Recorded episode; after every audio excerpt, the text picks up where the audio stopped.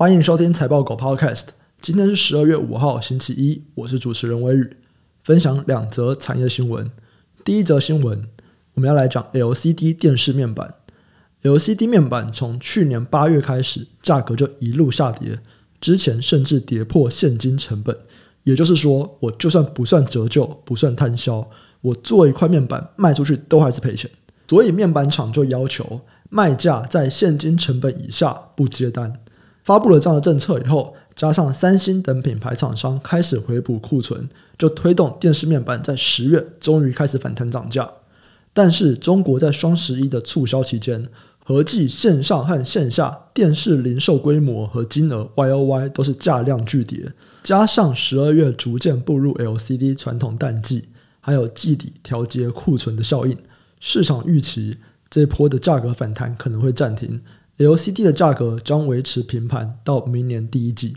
虽然前面我们有提到啊，中国在双十一的档期电视卖的不是很好，出货量是衰退的，但因为这一次的促销主力是放在六十五寸、七十五寸还有八十五寸这种比较大的电视上面，其中六十五寸的液晶电视售价不到人民币两千块哦。这也让六十五寸以上超大尺寸的电视销售比重拉高了。所以，虽然我们看电视的价量都下跌，可是我的销售面积，这个电视荧幕面板的面积成长了十趴，这件事情就会有助于去去化 LCD 的库存。在前两周的黑色星期五，大尺寸的电视也出现了很优惠的价格，那也会预期啊，这个销售的面积应该也会明显的成长。那接下来呢？其实现在全球的面板厂都陷入了巨额的亏损，这也会加快韩厂退出 LCD 市场的脚步。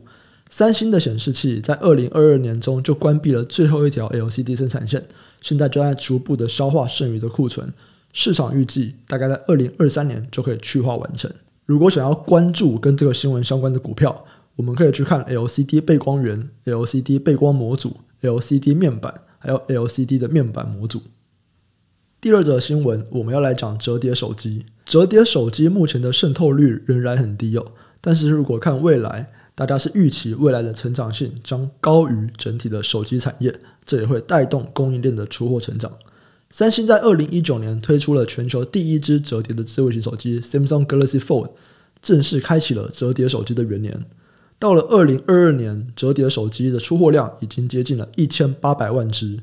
TrendForce 指出，目前三星在 Flip 还有 Fold 系列的机种大概占了折叠手机的八成。在三星推出折叠式手机后，小米、Motorola、华为等厂商，他们也都陆续推出了自己的折叠式手机，这也拓展市场嘛，增加消费者的选择。三星预期在二零二五以前，折叠手机的年均出货量成长可以到八十趴，这会是高阶市场的主流机种之一。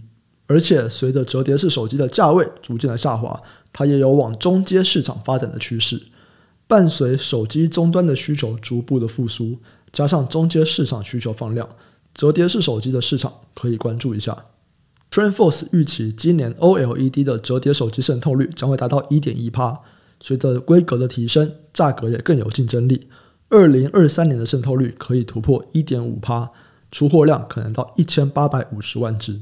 这边相关的概念股就是手机品牌。以上新闻相关资讯和相关概念股的清单，我们都有列在网站上，点选资讯栏财报狗新闻连接都可以看到，也可以透过这个链接订阅财报狗新闻。我们每天都会帮你整理产业动态，还有最新消息寄到你的信箱。祝大家有美好的一天，我们明天再见，拜拜。